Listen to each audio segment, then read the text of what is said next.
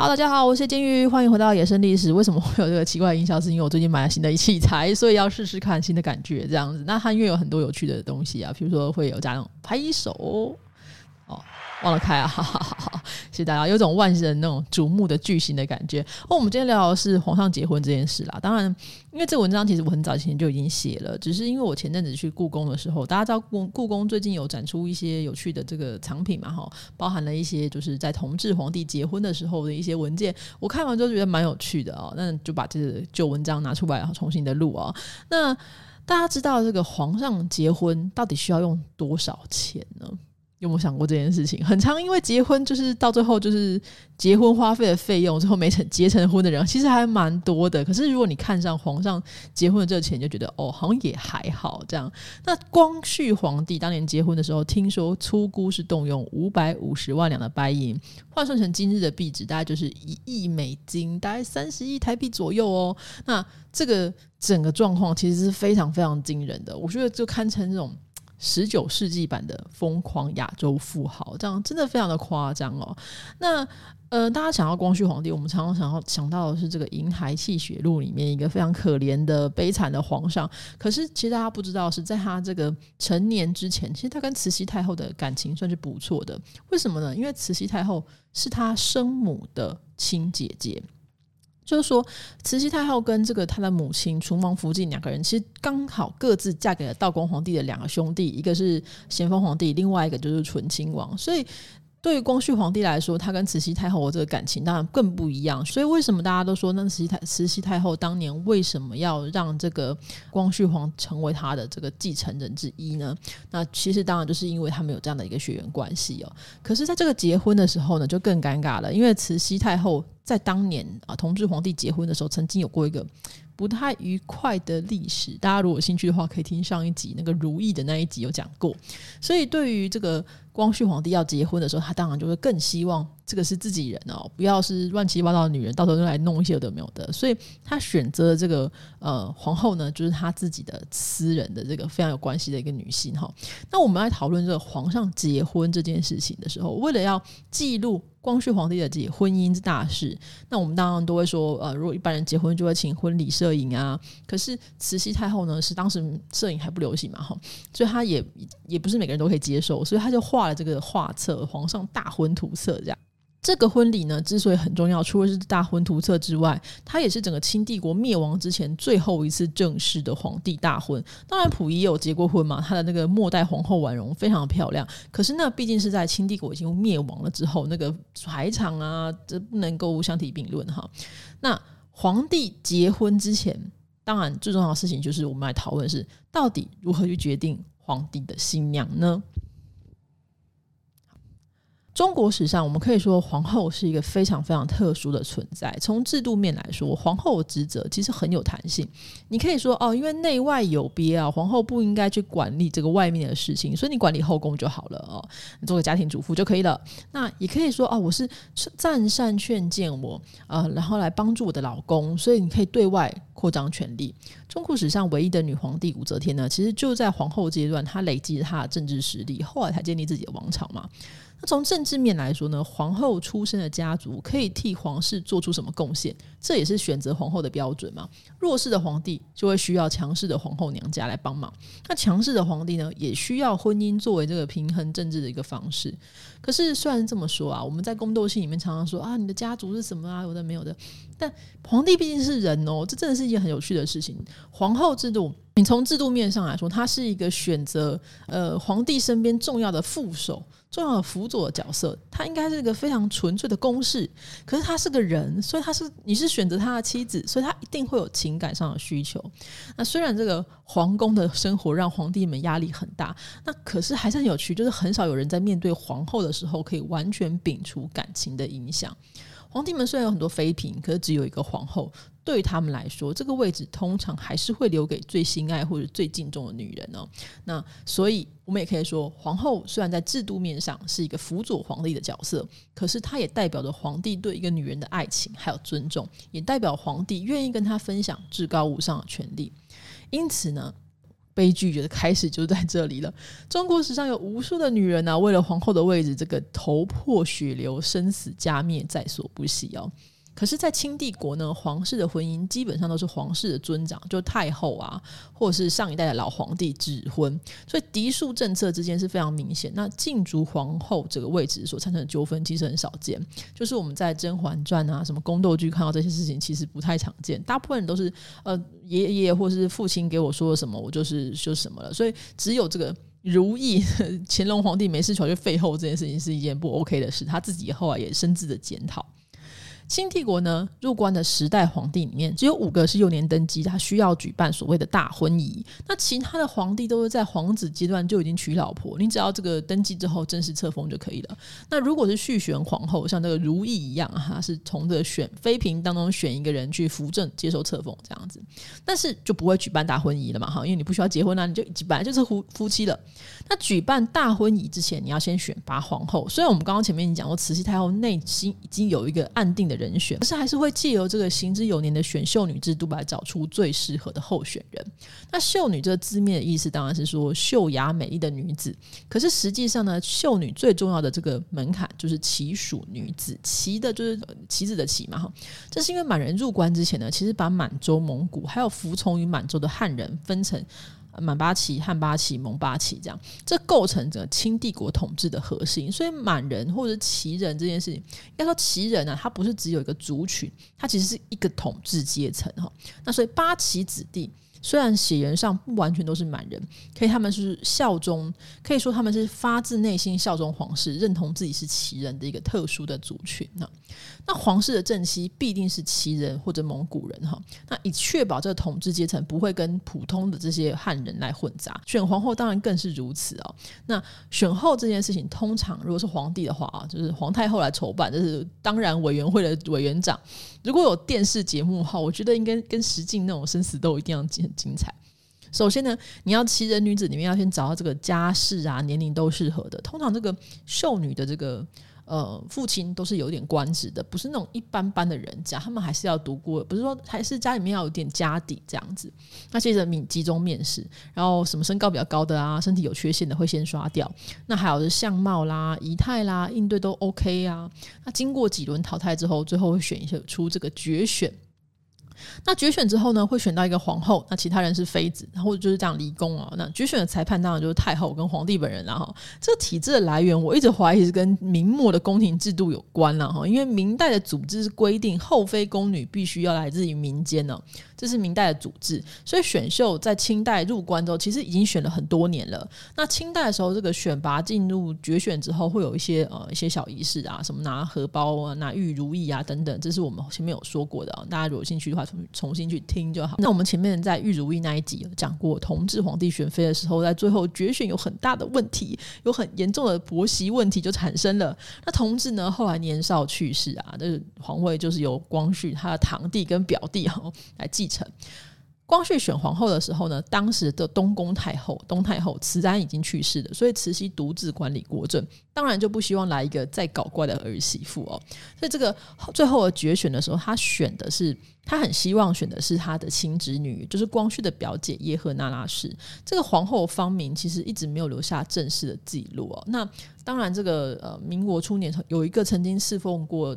慈禧太后的女官德林，她曾经记录说皇后的名字是金凤这样子，但是应该是英文拼的，到底是什么字，我们其实也不知道。那后来呢，有一个在中国有个人叫叶赫那拉根正，他就号称他自称他是这个嗯这个皇后他们家族的后人，他就说哦，我们家族传说这个皇后的名字叫静芬，那呃好像也确实是可以说得过去啊。哈，那我们就姑且称她为静芬好了。这静芬的年龄呢比皇上大哦，那相貌也很平凡。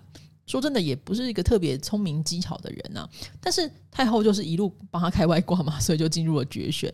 那据这个清宫的太监唐冠清的回忆啊，当时宫中有这么一个传说，说决选五人当中，呃，除了这个皇后呃静芬本人之外呢，另外的四个人是两对姐妹。那其中有一对姐妹年纪比较大，大另外一对姐妹年纪比较小，那比较年纪比较大的那对姐妹长得非常非常漂亮，尤其这个姐姐长得非常像皇帝很喜欢的一个京剧演员，所以光绪一看就是一见倾心啊，所以他就想要把那如意交给这个女生。那此时呢，太后就冷不防从后面喊说：“皇上，这样，哎，皇帝哦，不叫皇皇上，要叫皇帝，皇帝。”那光绪就吓了一跳，回头一看。就是太后面罩寒霜，就用眼睛示意他说：“你把如意交给你姐姐。”这样子。那光绪虽然心不甘情不愿，那你怎么办呢？也只能从命呢。那为了杜绝大患呢，皇太后呢就直接把这个荷包就丢给另外一对姐妹，然后把皇帝喜欢的那对女子就送出宫去。那光绪因此闷闷不乐，所以静芬本人也觉得呃好尴尬，因为你知道你要你要你要。跟老公第一次见面，可他爱的人不是你，真的太尴尬了。这样，可是在这场婚礼当中，光绪跟静芬的意愿其实不是很重要，就一切都在慈禧太后掌握之中。那所以接下来就是正式的婚礼啊。那静芬呢，就会暂时留在皇宫当中，然后接着用准皇后的身份被风光的送回她的娘家。她的娘家在方家园，方就是姓呃正方形的方。家是家庭的家，然后就园子的园，这样。那有人写成方家园，就是方就是芬芳的方，家就是嘉义的家，这样子。那方家园胡同这个地方呢，就是慈禧太后娘家所在的地方，当然也是后来静芬的娘家。所以一能够出过两个皇后的两个太，一个太后一个皇后，这很风光的事情。所以我就说方家园啊是个凤凰窝，就是出了两个凤凰。那静芬的姐妹呢，其实也都是嫁给皇家，成为国公夫人跟郡王福晋。那他们都有留下照片哦，就是。诶、她的姐妹真的蛮漂亮的诶、其实就是真的漂亮，就长得漂亮这样子，也可以看得出来，她们真的都是美人胚子。但不知道为什么静芬长得就是真的比较普通一些。那所以相对你知道相形之下，她就更弱势。大家都知道，觉得她不是人，觉得她不够漂亮，觉得不够 OK。但是你怎么成为皇后了呢？所以就很多人在背后不停的这样子呃指指点点。那静芬自己呢？她的什么想法，我们其实也不知道。可是总是不可能抗拒皇家的旨意嘛，哈。那光绪当然也是如此，说再不情愿，你也不能就是这婚姻一切是不由自主哦。我们其实也都不知道他们怎么想。那只能说，也许这对少年夫妻哦，就各自怀着对未来的不确定感，直接等到这个婚礼结婚的那一天。那皇帝的婚礼呢，跟我们一般人的婚礼有什么地方不一样啊？呃，如果是扣除这个财力人力的差距之外，在整体这个传统的婚姻呢、哦，就是古代的这个古礼婚姻的结构上是相似的。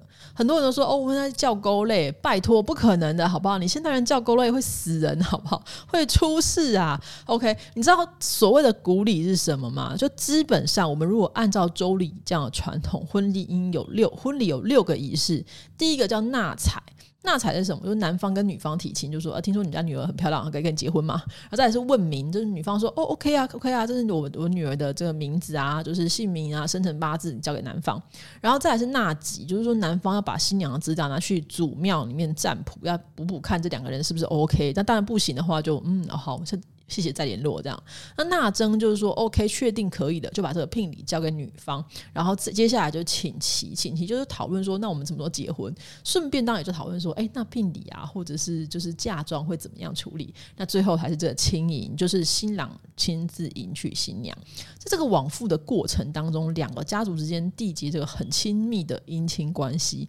那皇室的婚礼就扣除了这个问名、纳吉跟请期，因为你就已经知道他的资料，不需要再问一次。纳吉就是我们也也不需要，就是去什么祖庙占卜，就是选择就选了嘛，哈。那显然在这个挑选的过程当中，其实应该是已经算过命的啦，就是选进来应该都不会太差这样子。那请期也不用讨论婚期啊，因为就是皇上决定、太后决定嘛，哈，所以也不需要去问这些意见。那一般习俗上，在古代的习俗里面，婚礼的男女双方需要准备聘礼跟嫁妆。那费用不是都是一方负担哦，很多人都说啊，我结婚就是男方要出所有钱，没有没有没有，在古代其实不是这样的，理论上双方要各自要一半，所以你是对等的。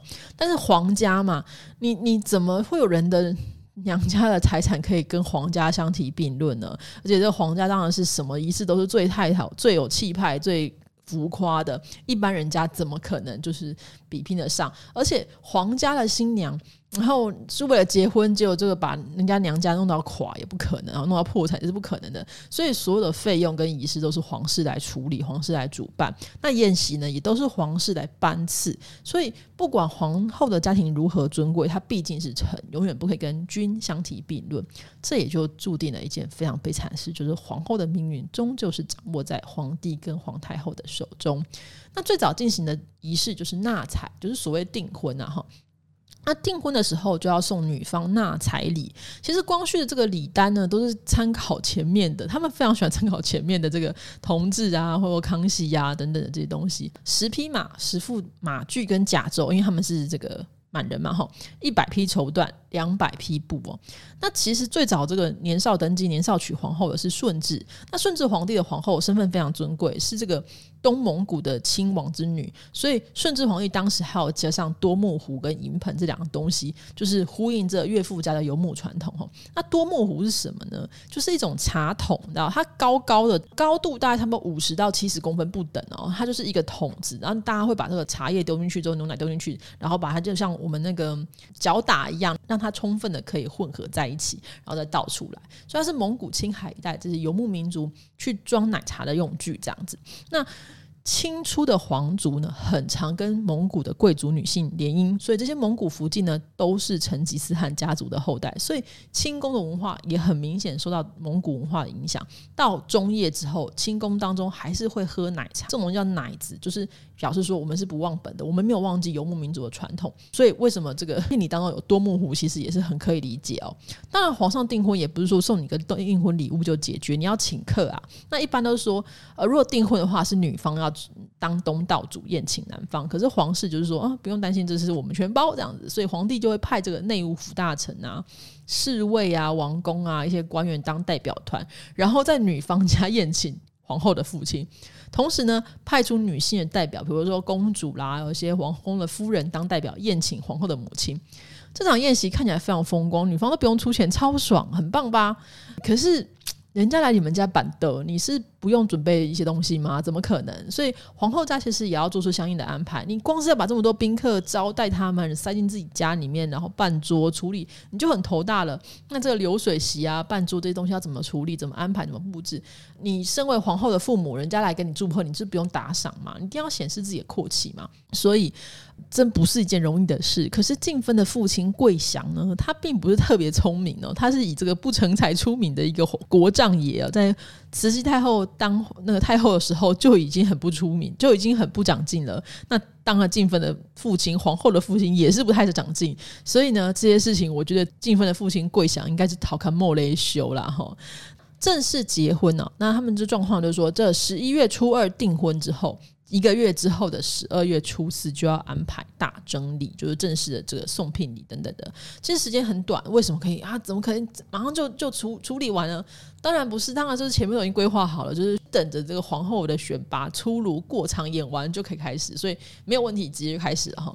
那这个大征礼呢？大就是呃大小大，征就是征兆的征。大征礼呢，是脱胎于传统的纳征，就送聘礼。那聘礼跟纳彩礼其实相似，只是还多加了黄金二百两跟白银一万两。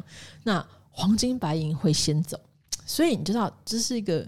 夺人眼目的黄金大游行，然后非常招摇，从紫禁城一路送到方家园胡同。这大征礼的礼物呢，有些是给皇后的，有些是给皇后的他们家的。如果是给皇后的礼物，后来会再随着皇后一起回到皇宫。那给皇后家的，你们啊，你们就留着用吧，哈。理论上是个非常非常欢欣喜庆的时刻，可是谁也没想到，大征之后的十二月十五的夜里。竟然发生了一个莫名大火，而且把这个皇宫当中非常重要的一个门太和门给烧了。呃，烧其他小门不要紧啊，但是皇后进宫呢，是从大清门、太和门、端门、午门、太和殿等等等一路这样进去。太和门被烧，对大家来说这是个不祥之兆啊。那重建就是显然是来不及的，这大婚在即，就是大家怎么办？怎么办？我们重建也来不及啦。必这时候还是必须说，慈禧太后还是有办法。她就说：“大家不要慌。”既然就烧掉了，那我们召集这个工匠去搭设彩棚。彩棚什么呢？就是在北京夏天非常非常炎热，所以如果没办法出去避避暑的话，你在你们家热的要死要怎么办？那你就给这个房子盖一个呃凉棚吧，所以他就会在这个房子的外面搭一个跟房子一样大的彩棚，就凉棚。所以这个手艺呢，其实是可以随时拆卸，而且动作非常非常快的。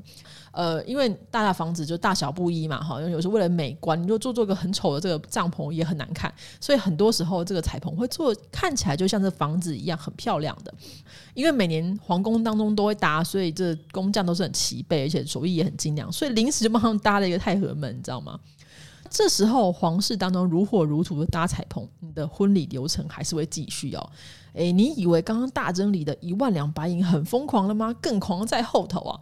为了显示皇后的尊贵，所以你不能够让皇后空手进入皇宫吧？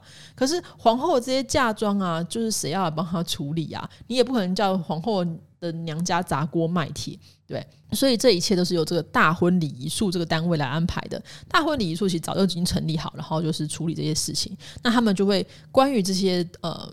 礼物啊、清单啊什么，他们早就开出不来。之后，由这个大臣啊、太后跟皇帝们确认了之后，然后再来列出一个名单，然后开始去筹办。有的是说，哎，皇宫的库房里面好像还有拿些出来用，或者说江南织造，哎，送上多少的织造的那个布匹来啊。还有这个同治皇后嫁妆里面，其实就有很多的穿衣镜、钟表，你要特别从外国去买这些东西，不因为不是皇后家做的，所以就叫做装奁哈，不叫嫁妆啊，这叫装奁，就奁就是盒子的意思。大部分都是皇后在未来生活当中会用到的东西，比如他们参加仪式使用的这些服装啊，仪式时候使用的动首饰等等的，你都要按照朝廷的制度来安排。应该说，古代是一个就是阶级很分明的时代，所以很多东西。你是一个妾，你就不能用，你就只有大老婆才可以用。在皇后身上呢，最高级的珍珠叫东珠啊，东东方的东，这是来自于满人的老家东北。这东西只有男性当中只有皇帝可以用，女性当中只有皇后跟太后可以佩戴，其他人就不行。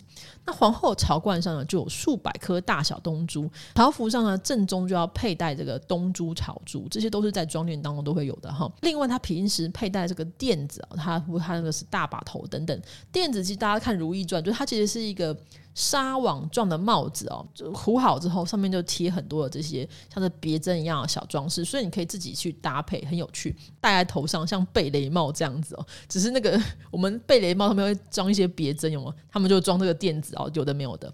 通常还会用凤凰的纹样来装点皇后的用品啊，也会用这些，比如说用翠鸟羽毛制作的这个点翠。点翠现在其实已经不。不能够用了，因为我们不能够就是虐待动物嘛。它其实就是把这个翠鸟的羽毛给拔下来之后，一根一根提上去。所以这翠鸟的羽毛呢，在不同光线上就会闪现不同样的光泽。搭配这些珍珠啊、珊瑚啊、黄金啊、宝石，就显示出皇后尊贵的身份。除了首饰衣物之外，也有很多的家具啊、器皿啊、常用的家饰啊、布饰啊、装盒啊、化妆台、床架、书架、箱子、柜子，叭叭叭叭一大堆，全部都是用非常非常高级的材料，什么紫檀啊、黄檀啊等等东西去制作的。在这个大婚之前，会先送到皇后家绽放。这个皇后的妆奁呢，估计啊是两百台。两百台的意思就是说，一台是四个人。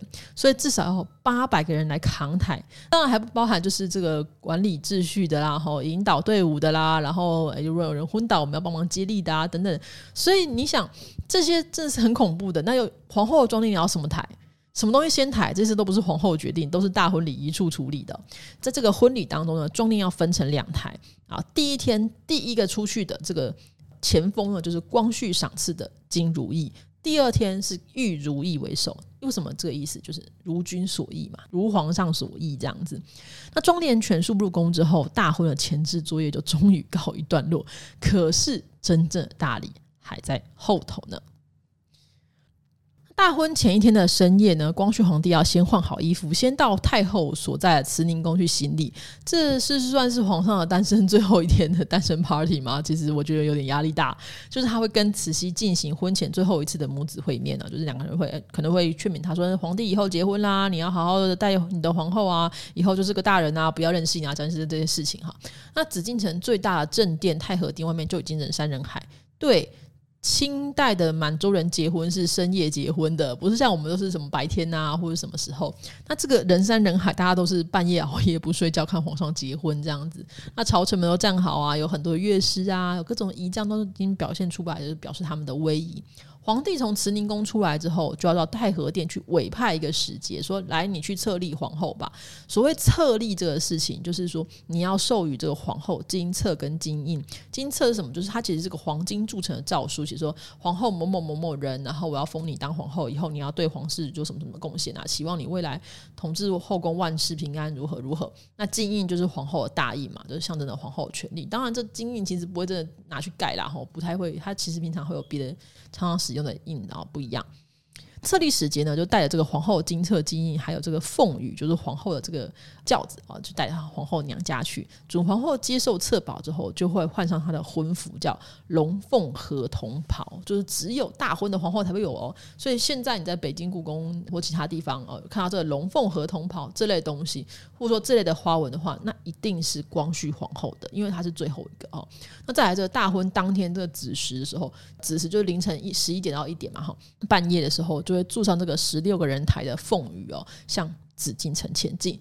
那据说呢，当静芬住上凤羽的时候，他会打开，就会发现这凤羽前面放了一个字轴哦，字中写一个字叫做“龙”，就是一个“龙”字。哦，我不知道为什么。那这个字呢是慈禧太后写的哦。那还有什么呢？金光灿烂的双喜如意一饼。